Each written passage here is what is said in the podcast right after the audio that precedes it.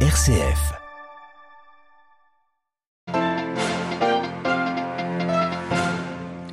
Publication aujourd'hui du message du pape pour la prochaine journée mondiale des vocations. Nous sommes tous appelés à réaliser le rêve de Dieu, celui d'édifier une grande famille humaine unie dans l'amour. On y revient juste après les titres.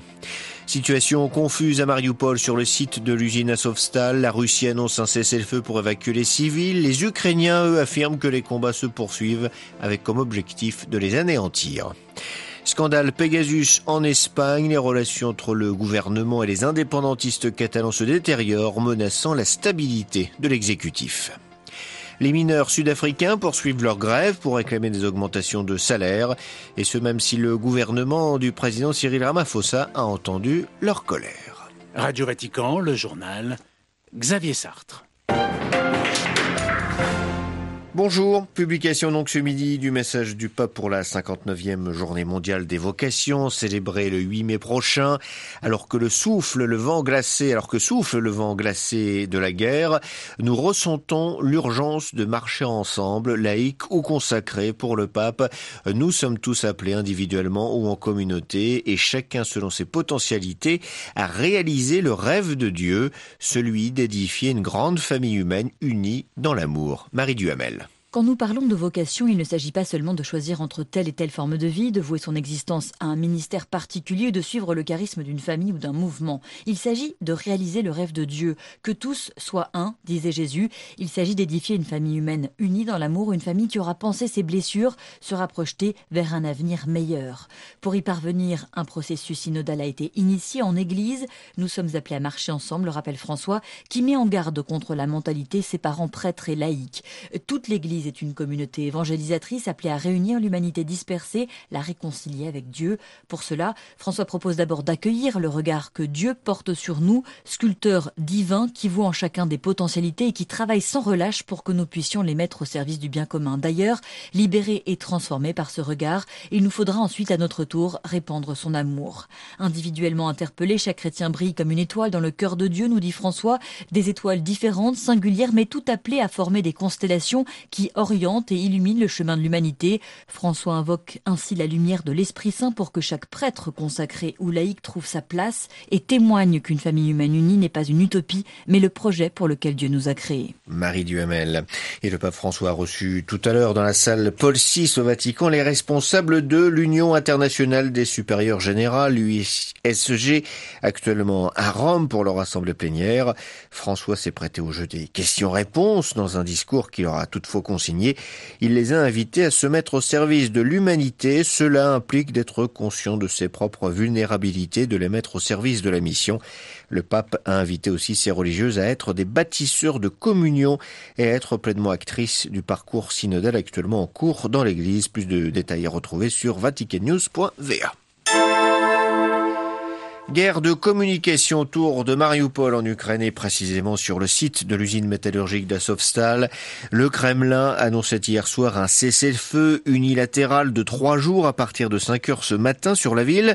Mais l'Ukraine dit de son côté que les combats continuent dans la Syrie, Marinorio. Oui, la Syrie qui est, euh, semble-t-il, la dernière poche de résistance des Ukrainiens à Mariupol. C'est un enjeu très important pour la Russie. Prendre Azovstal, c'est conquérir entièrement Mariupol et donc c'est saisir un territoire le long de la mer d'Azov qui relie le Donbass à la Crimée.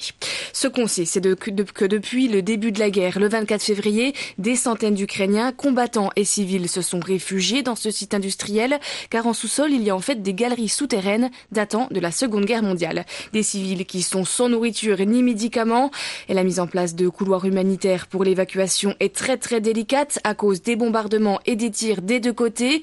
Néanmoins, près de 300 personnes auraient pu quitter le site depuis mercredi et il en resterait actuellement 200.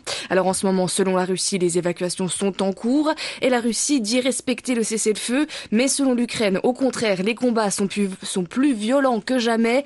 Plus de 600 soldats ukrainiens auraient été tués cette nuit, toujours selon Kiev, et de nombreuses images satellites circulent montrant des images de fumée au-dessus du site industriel, ce qui serait une preuve des combats en cours. Marine Henriot, et concernant le théâtre de Marie Mariupol bombardée par l'armée russe le 16 mars dernier, une enquête menée par l'agence de presse Associated Press estime que le nombre réel de victimes s'élève à 600 morts et non 300 comme annoncé depuis.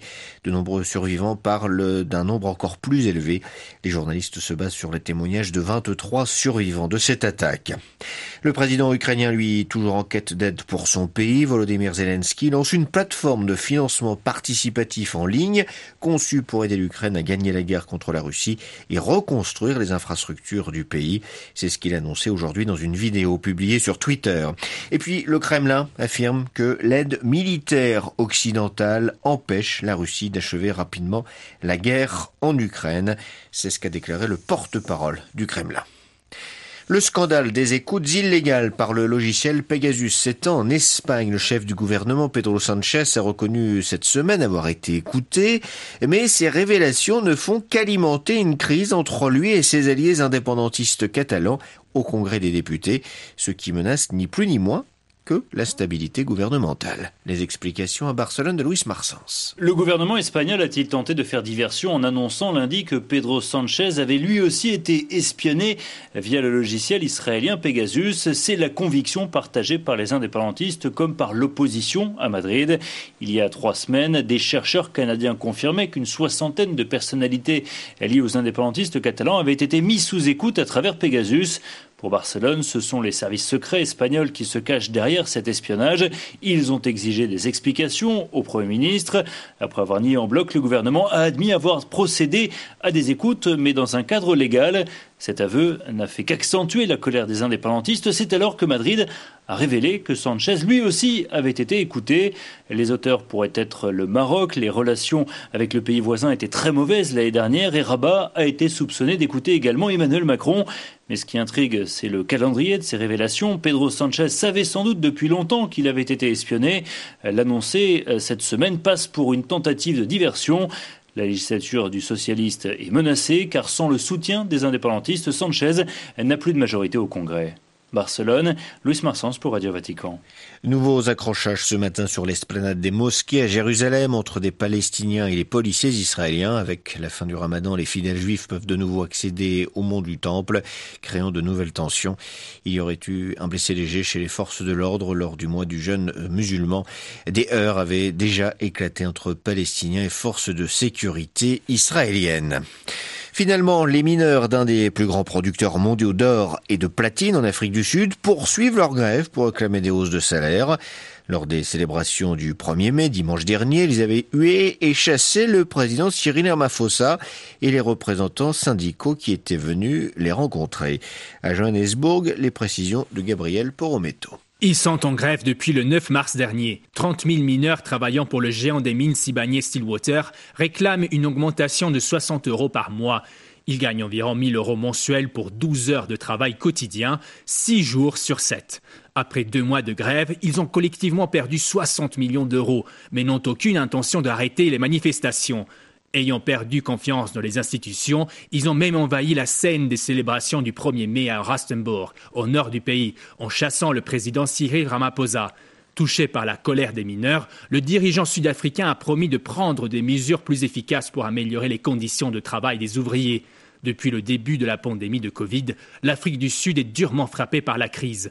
En deux ans, 2 millions d'emplois ont été perdus. Le chômage s'élève à 35% et la moitié des Sud-Africains vit sous le seuil de la pauvreté. Cette année marque aussi le dixième anniversaire des grèves des mines de Marikana qui avaient dégénéré. La police avait tué 34 mineurs et blessé 78, le pire massacre depuis l'apartheid. Johannesburg, Gabriel Porometo pour Radio Vatican. Médiateur dans la crise politique au Mali, c'est le rôle qu'a accepté de jouer le président du Togo, Forna Simbe. L'annonce en a été faite hier soir. Le chef de l'État devra améliorer les relations entre la junte militaire malienne et la communauté internationale, et plus spécifiquement avec les acteurs régionaux, autrement dit la CDAO. Selon le ministre togolais des Affaires étrangères, les autorités maliennes ont besoin de 24 mois pour rétablir l'ordre constitutionnel. Autre médiation, celle du Qatar entre les autorités de transition et les rebelles tchadiens un dialogue devait se tenir le 10 mai à Doha, mais il était reporté à la demande des Qataris, ce qui a été salué par les groupes rebelles qui ne veulent cependant pas que cela serve de prétexte pour prolonger la transition politique. Voilà, c'est la fin de cette édition. Prochain retour de l'actualité en langue française, ce sera 18h heure de Rome. D'ici là, très bonne journée à toutes et à tous.